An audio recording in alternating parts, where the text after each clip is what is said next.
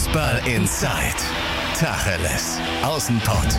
Der Fußball-Podcast mit den Experten von Funke Sport und den Lokalradios im Ruhrgebiet. Fußball Inside, der gemeinsame Podcast der Lokalradios aus dem Ruhrgebiet und den Experten von Funke Sport. Mein Name ist Christian Hoch und ihr kennt mich jetzt mittlerweile als Moderator dieses Podcasts, als Schalke-Reporter für Radio M. Schalippe, aber auch als VfL Bochum-Reporter für Funke Sport. Und genau über den VfL Bochum müssen wir jetzt in einer Sonderfolge einfach reden. 47 Stunden, unzählige Sitzungen, Gespräche, Debatten, Konferenzen. Sie hatten nämlich am Montagmittag um exakt 14.46 Uhr ein Ende. Der VfL Bochum beurlaubt Robin Dutt als Cheftrainer. Diese Pressemitteilung gut des Vereins, die war für mich jetzt keine Überraschung mehr, auch für Dutz selbst nicht.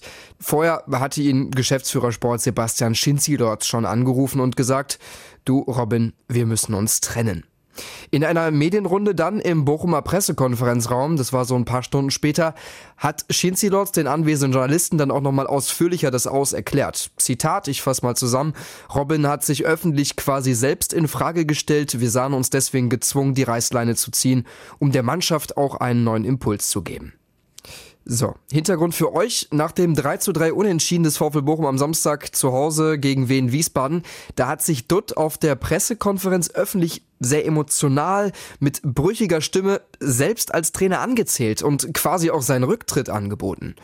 In den kompletten Wortlaut da von Samstag inklusive meiner Nachfragen, da hören wir jetzt noch mal rein. Mir liegt das mal am Herzen, dass ich mich ähm, für diese erste Halbzeit äh, bei allen Menschen hier in Bochum entschuldige. Ich ähm, bin nach 18 Monaten äh, sehr verbunden mit diesem Verein und äh, fühle mich auch ein Stück weit verantwortlich für die Situation, wo wir jetzt momentan drin sind. Und ähm, ich bin allen dankbar, dass ich immer diese Wertschätzung hier spüre. Keiner mich äh, anzählt, anfragt, aber ich glaube, äh, ich werde morgen ein Gespräch, nachdem ich eine Nacht darüber geschlafen habe, mit Cesi suchen. Äh, und dann sollten wir uns ähm, glaube ich, grundlegend austauschen, vor allem über äh, meine Position, denn ich denke, ähm, wir dürfen diese Situation hier nicht äh, unterschätzen und äh, es hilft nichts, mit dem angezählten Trainer in die nächsten Wochen zu gehen. Ähm, ich bin dankbar, dass keiner von außen mich bisher angezählt hat, aber Sie kennen mich inzwischen, ich bin gerade heraus. Ich mag diesen Verein und ich will das Beste für diesen Verein. Und wenn meine Mannschaft so auftritt, wie sie jetzt in der ersten Halbzeit aufgetreten ist, zwei Punkte abliefert, zum Teil wirklich schlechte Leistung gebracht hat, ja, dann haben wir gewisse Fehleinschätzungen gemacht und für die Fehleinschätzungen bin ich eben nicht hauptverantwortlich. Ähm, und ich empfinde meine Verantwortung und äh, ich, deswegen will ich mir schon die Zeit nehmen. Sie merken, dass ich emotional angefasst bin. Ähm, aber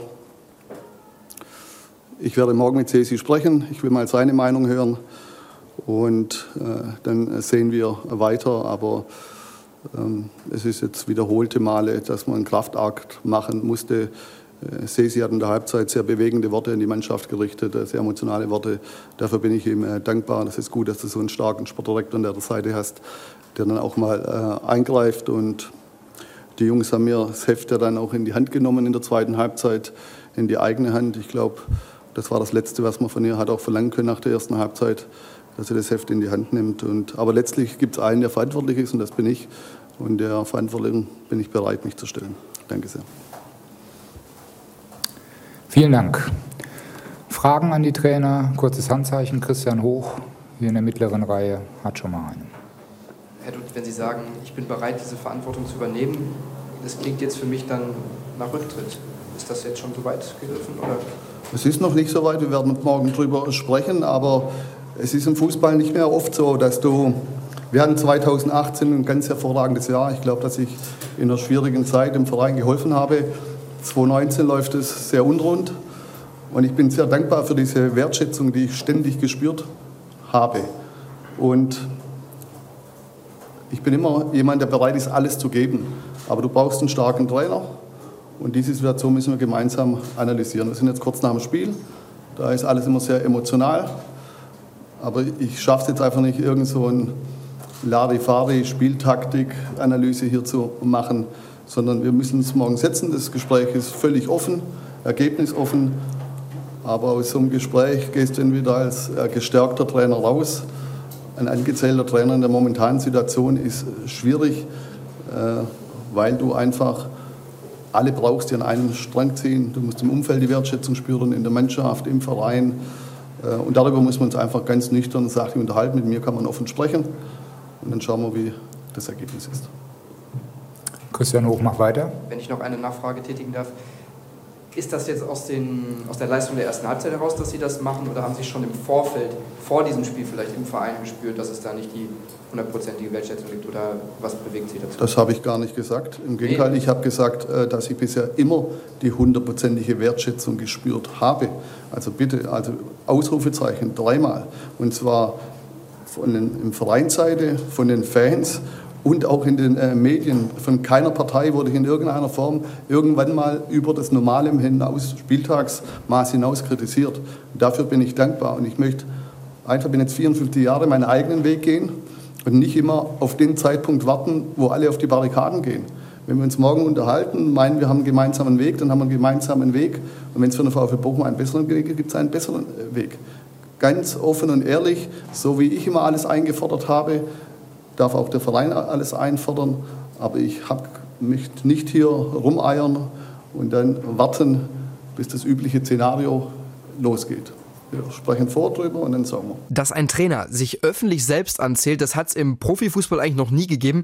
Also ich wüsste jetzt wirklich von keinem vergleichbaren Fall. Und auch die Verantwortlichen in Bochum hat dieses Vorgehen natürlich mehr als überrascht und auch überrumpelt. Die hätten damit überhaupt nicht gerechnet. Und trotz der wirklich katastrophalen Leistung des VfL zur Pause stand es 0 zu 3 gegen Wien Wiesbaden wäre Dutz nicht in Frage gestellt worden intern, geschweige denn entlassen worden. Das wäre er auch nicht. Nach unseren Informationen waren die Aussagen da von Dutt aber auch mehr als Weckruf gemeint und weniger als Angebot hinzuschmeißen. Dutt wollte auf Missstände hinweisen, die den Erfolg verhindern würden. Eine Maßnahme dabei, Torwart Manuel Riemann abstrafen. Der hatte den Trainer mit seinen Aussagen zum Beispiel unterstellt, dass er die Mannschaft nicht mehr im Griff hat, dass er über Dinge hinwegsieht und hier auch nochmal der Zusammenschnitt von den Riemann-Aussagen von Samstag. Dann haben wir uns äh, in der Halbzeit äh, ja, ein paar Takte anhören dürfen, auch äh, zu Recht, ähm, die wir uns angehört haben. Aber ich glaube, dass wir dann auf dem Platz uns nochmal zusammengesetzt haben und äh, ich habe mit Toto zusammen äh, gesagt, wir stellen jetzt um, wir spielen jetzt lange Bälle und gehen auf den zweiten Ball. Wir müssen halt schon auch mal ehrlich alle zu uns sein. Und ich finde, man sieht halt unter der Woche auch schon teilweise Dinge, die dann halt, wo man dann halt mal drüber hinweg guckt, ähm, wo man dann halt vielleicht, ist ja wurscht, einfach, Fakt ist, man sieht in meinen Augen schon unter der Woche, ähm, man guckt dann teilweise vielleicht mal drüber hinweg und Problem ist, es gibt Spieler, die hab ich, ich habe selber kennengelernt. Mhm. Ich hatte mit Spielern zusammengespielt, die sind Trainingsweltmeister. Du denkst du dir im Training, boah, Lionel Messi ist da. Und dann stellst du dich am Wochenende auf und Woche für Woche versagen die. So, dann kennst, dann gibt es die Spieler, die brauchen unter der Woche eine Top-Qualität im Training für sich, dass die auch am Wochenende ihre Leistung bringen können. Und dann gibt es halt die, die trainieren unter der Woche mit, Schuh, off, äh, mit offenen Schuhen und am Wochenende liefern die jede Woche ab. Aber Fakt ist, die haben wir halt nicht. Oder nicht in der, zumindest die Spieler, die es denken von sich, die sind es halt nicht. Sprichst du sowas denn intern an, wenn dir das auffällt? Ja, ich versuche es meistens, aber es gelingt mir nicht immer, weil ich halt sehr emotional bin und mir das dann halt immer auch die, häufig negativ ausgelegt wird. Aber Fakt ist, ähm, ich muss es ja jetzt mal klar ansprechen, weil ansonsten geht es ja immer so weiter und das ist, wollen wir ja alle nicht. Wenn ich vielleicht noch mal kurz nachfrage, was meinst du, das sind das Abläufe, die nicht passen oder eine Übung schlecht gemacht im Training? Also nur damit ich mir das vorstellen kann, was du meinst. Ja, da gibt es da mehrere Sachen, sowohl das eine als auch das andere. Das ist, geht los, ähm, dass wir ein paar Spieler in der Mannschaft haben, die in meinen Augen ähm, beim Training viele Dinge locker nehmen. Und ja, wie gesagt, können die auch. Aber dann muss es halt im Spiel funktionieren. Und das ist halt nicht so. Ja, und wenn ich dann unter der Woche sehe, dass manche Spieler, erfahrene Spieler, was sagen und dann noch zurückgemeckert wird, ja, und dann sehe ich die Leistung da draußen, ja, dann könnte ich kotzen.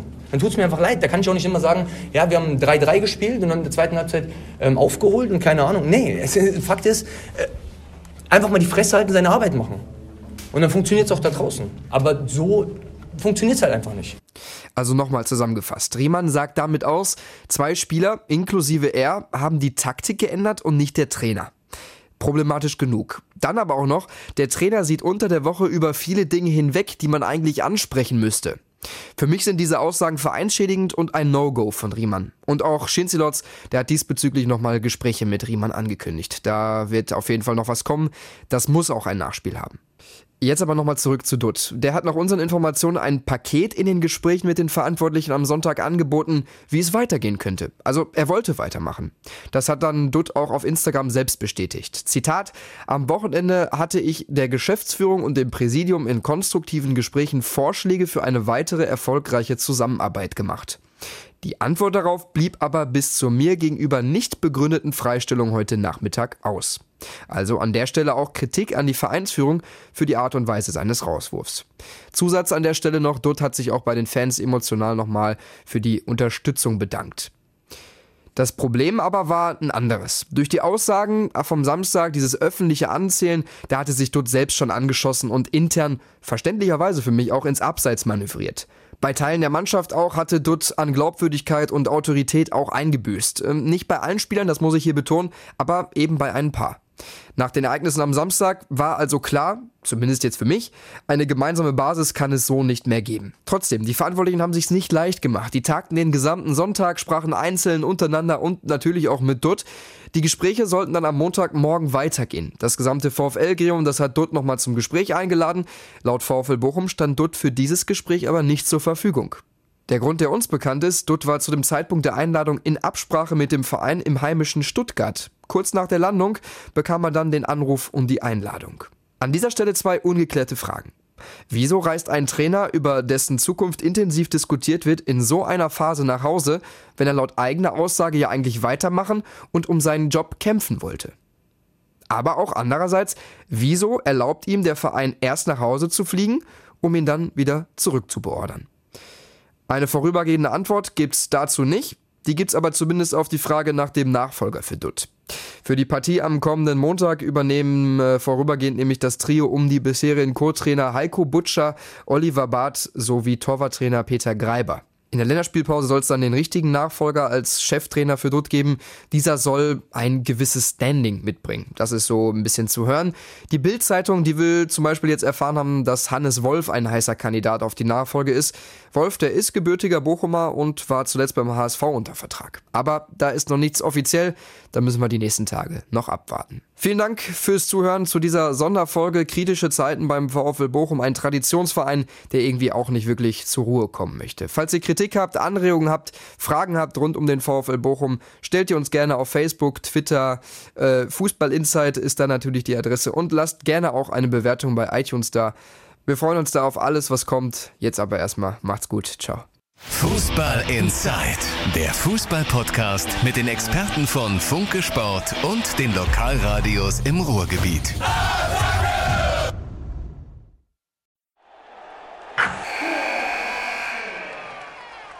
Wilson, you sent the game winning email at the buzzer, avoiding a 455 meeting on everyone's calendar. How did you do it? I got a huge assist from Grammarly, an AI writing partner that helped me make my point. 96% of Grammarly users say that it helps them craft more impactful writing. Would you agree? Grammarly helped adjust my tone to navigate tough work conversations.